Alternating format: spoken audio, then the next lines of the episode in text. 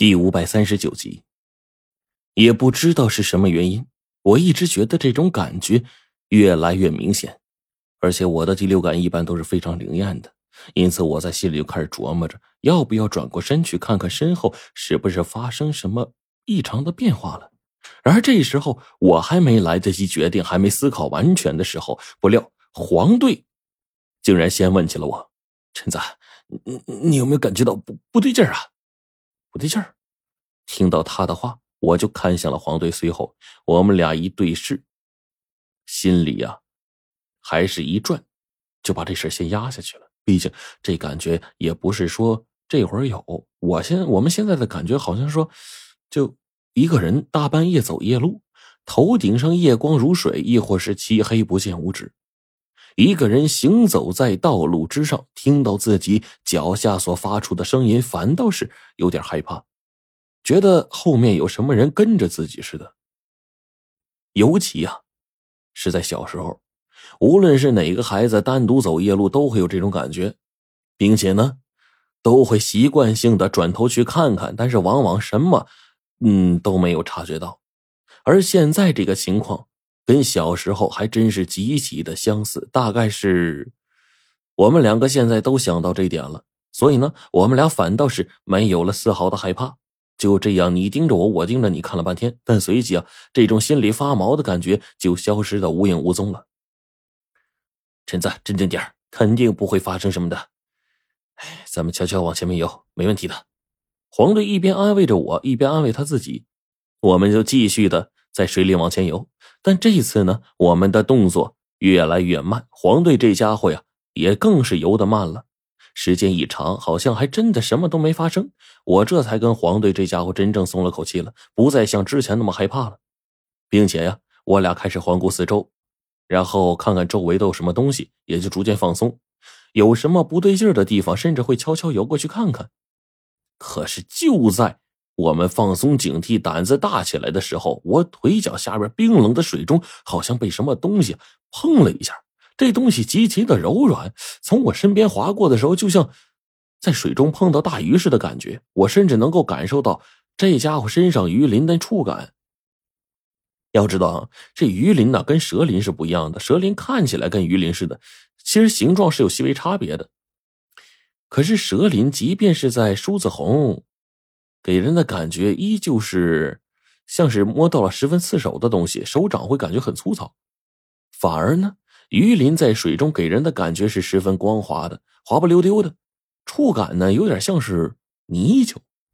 可就是这样的感觉让我坚信，刚刚触碰到的或许真的是某一种大鱼。同时也不知道黄队这家伙呀，是真的碰到那玩意儿了。他在水中表现出了不对劲儿。突然朝水下看了看，一无所获。黄队呢，对着水中看了几遍无果，只能转身看我。随后呢，他就想要说什么话，可是他话还没说出口呢，不知道怎么的，这家伙眼睛突然瞪大，身体一缩，随后朝着脚下就看了起来。按理来说，我们脚下这条暗河中的水应该是极其干净才对，在这下方的地质运动极少，应该不会有太多泥沙。手电筒照射当中应该十分清晰，即便十多米也能看到底儿。然而从开始到现在，无论怎么样，我们都看不到这水下情况，大致呢也只能看到水面一两米的位置。难道这里的水真的深不可测？真的是无法看到底部吗？我就在沉吟片刻时候，想不通这问题啊！可这时黄队对我使了个眼色，分明是在告诉我这底下有情况，而我刚才已经知道这水中的东西了。而且还触碰了一次，这家伙身上的鳞片触感不像是大蛇，这一下呢倒是好办多了。想到这儿，我心里稍稍镇定了一些，也不敢说话，生怕就把水里的东西给惊扰出来，真把我们一口给吞了。我开始跟黄队两个人呢，眼神是递来递去的，不断朝着前面游。这一次反倒是出奇的顺利。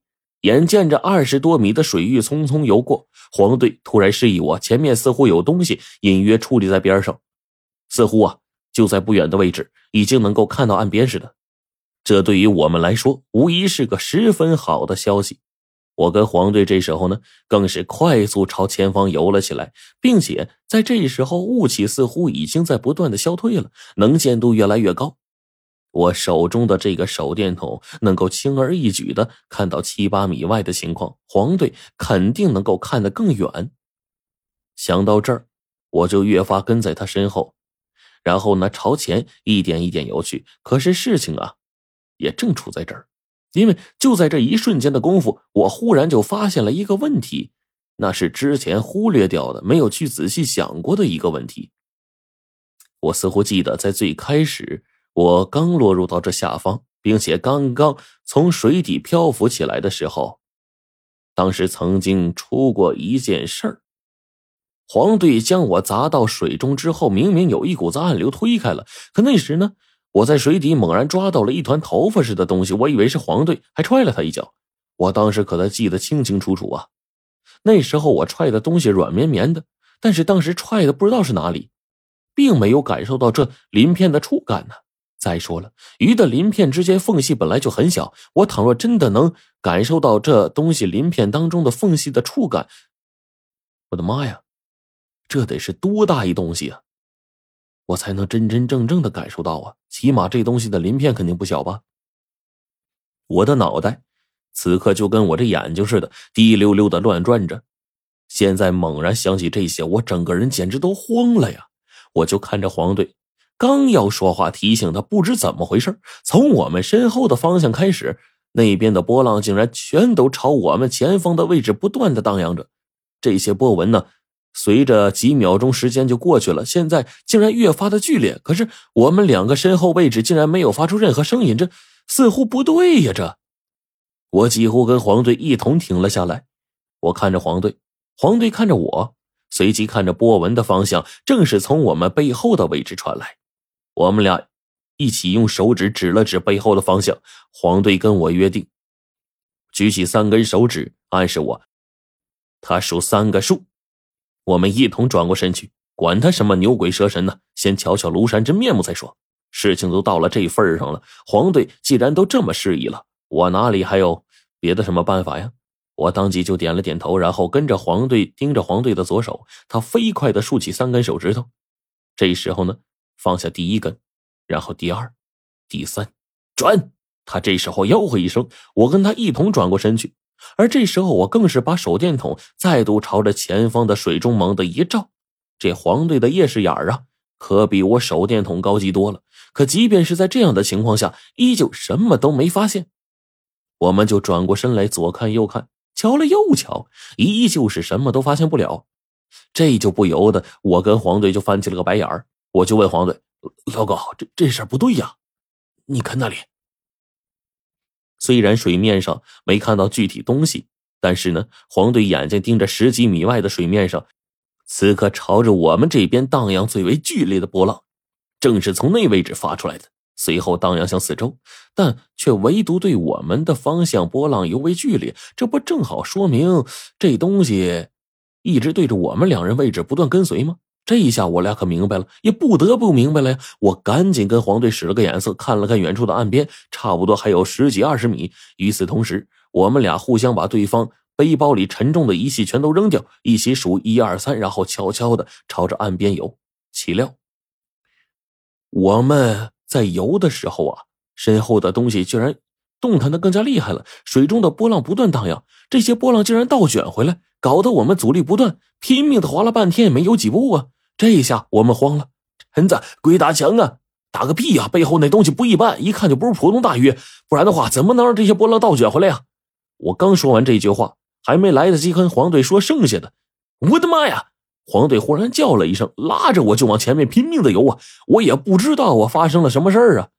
可是这时候我竟然被黄队一脚给踹到对面了，他借着我踹的反弹力道快速避开。我被他一脚踹的往右边偏出了这么几尺，也就在瞬间的功夫，我俩眼睛都直了呀！就愣是生生看到一个不下水桶腰粗的那种，浑身白光粼粼的这个家伙从我们中间的水面上游过去了。我的妈呀，这啥呀？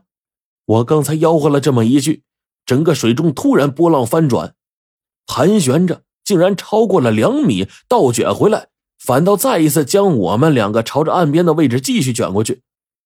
而这时候啊，一个白色的硕大的头猛然就从前方快速靠近岸边的位置伸了出来，张开了血盆大口。与此同时，我们背后的波浪竟然已经卷起了一丈多高，顺流而来，将我跟黄队以最快的速度朝着那白色硕大头颅的血盆大口当中就送过去了。陈子，太他娘的邪性了！你看，起风了，这风怎么还这么腥啊？口吐腥风，这东西都是吃人的玩意儿！快闪！我大叫一声，一把抓起了黄队，两个人拼命的抵抗着水中的波浪。可是，一转眼的功夫，我们距离那硕大的头颅就只剩下两三米了。